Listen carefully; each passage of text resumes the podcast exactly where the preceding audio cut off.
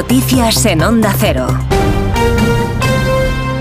Buenas noches. Los agricultores han vuelto a bloquear por segundo día consecutivo y de forma generalizada las principales vías del país, con cortes totales o parciales por las tractoradas. Se han echado a las calles los manifestantes y se han organizado por redes sociales y aplicaciones de mensajería al margen de las organizaciones mayoritarias, Asaja, Coag y UPA, cuyo calendario de protestas arranca de forma oficial hoy jueves.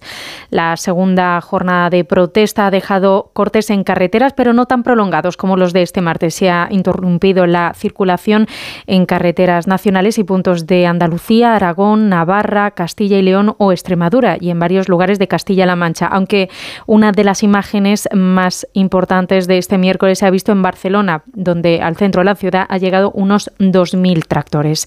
El ministro de Agricultura, Pesca y Alimentación, Luis Planas, ha asegurado que el Gobierno escucha, comprende y da solución a los problemas de este sector y ha pedido a los grupos parlamentarios Vox y Partido Popular que no, manipulen las preocupaciones de los agricultores y ganaderos españoles. Nuestros agricultores y nuestros ganaderos y nuestro mundo rural tiene auténticos problemas, como los tiene todo el mundo, pero especialmente por esa transición y este momento actual de, las relaciones económicas y del momento de nuestra economía y de nuestro mundo rural.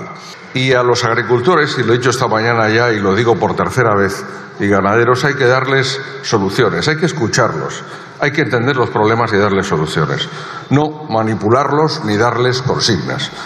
Entre los afectados por las protestas están las organizaciones de la cadena de valor del gran consumo. La patronal de la gran distribuidora no prevé problemas de abastecimiento, pero constata que se producen retrasos. Señalan que algunas compañías ya reportan incidencias en las entradas y salidas de sus plataformas en comunidades autónomas como Cataluña, Castilla y León o Madrid y, dicen que aunque respetan el derecho del sector primario a trasladar sus reivindicaciones, consideran que no pueden llevarse a cabo perjudicando a otros colectivos como el del transporte de mercancías o el conjunto de la sociedad. Han hecho un llamamiento a autoridades, incluido el Ministerio, el Ministerio del Interior, para que tome medidas necesarias para garantizar la libre circulación de personas y mercancías en nuestro país.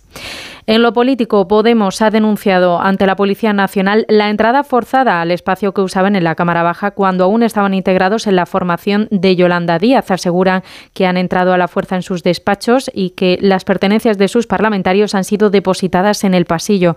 Sumar, por su parte, defiende que el desalojo de dependencias es un movimiento normal en la Cámara y añade que llevaban tiempo esperando la, la salida de los de Podemos una vez pasaron al grupo mixto. Ignacio Jarillo. Lo que ha pasado entre Podemos y Sumar ha acabado en una denuncia ante la Policía Nacional, y eso ya es mucho decir, porque la formación de Jenny Belarra quiere saber quién ha sacado de los despachos que hasta ahora ocupaban ellas todas sus pertenencias, documentos y efectos personales al pasillo y piden amparo a la presidenta del Congreso. Nadie desde Sumar asume personalmente que se tomara la decisión de sacar los enseres de los cuatro diputados de Podemos, pero el secretario general del grupo de Sumar, Chema Guijarro, sin desvelar nada, sí recuerda que Podemos lleva dos meses en esos despachos que ahora son de su formación. Hemos estado esperando a que, a que actuaran precisamente porque tenemos a compañeras y compañeros que tienen que trabajar y, bueno, pues sencillamente esperamos que esto se resuelva cuanto antes y podamos empezar a trabajar cuanto antes, porque por desgracia todavía tenemos, como digo, a compañeras y compañeros que no se pueden eh, instalar, digamos, eh, a nivel laboral. ¿no? Fuentes consultadas por Onda Cero aseguran que a Yone Belarra se le ofreció un despacho amplio en condiciones y en un lugar preferente que ella rechazó.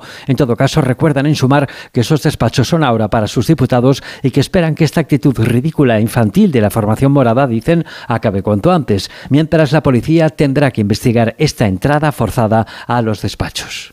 Y en Cádiz se han celebrado la cuarta semifinal de los carnavales y el jurado ya ha anunciado quiénes van a estar en la cita del viernes 9 de febrero en el Gran Teatro Falla. Onda Cero Cádiz, Jaime Álvarez.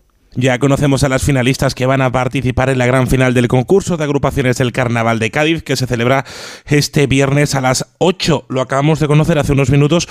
No hay sorpresas. Por ejemplo, estará el cuarteto del Gago, la chirigota del Selú y la chirigota del Sheriff en esta final que contará con 15 agrupaciones, cuatro coros, chirigotas y comparsas y tres cuartetos. Eh, esta final eh, se va a alargar hasta bien entrado el sábado, día grande del Carnaval gaditano con el pregón y la fiesta que ya comenzará a sonar en las calles de Cádiz. Eso ha sido todo por ahora. Más información a las 3, a las 2 en Canarias. Síguenos por internet en ondacero.es.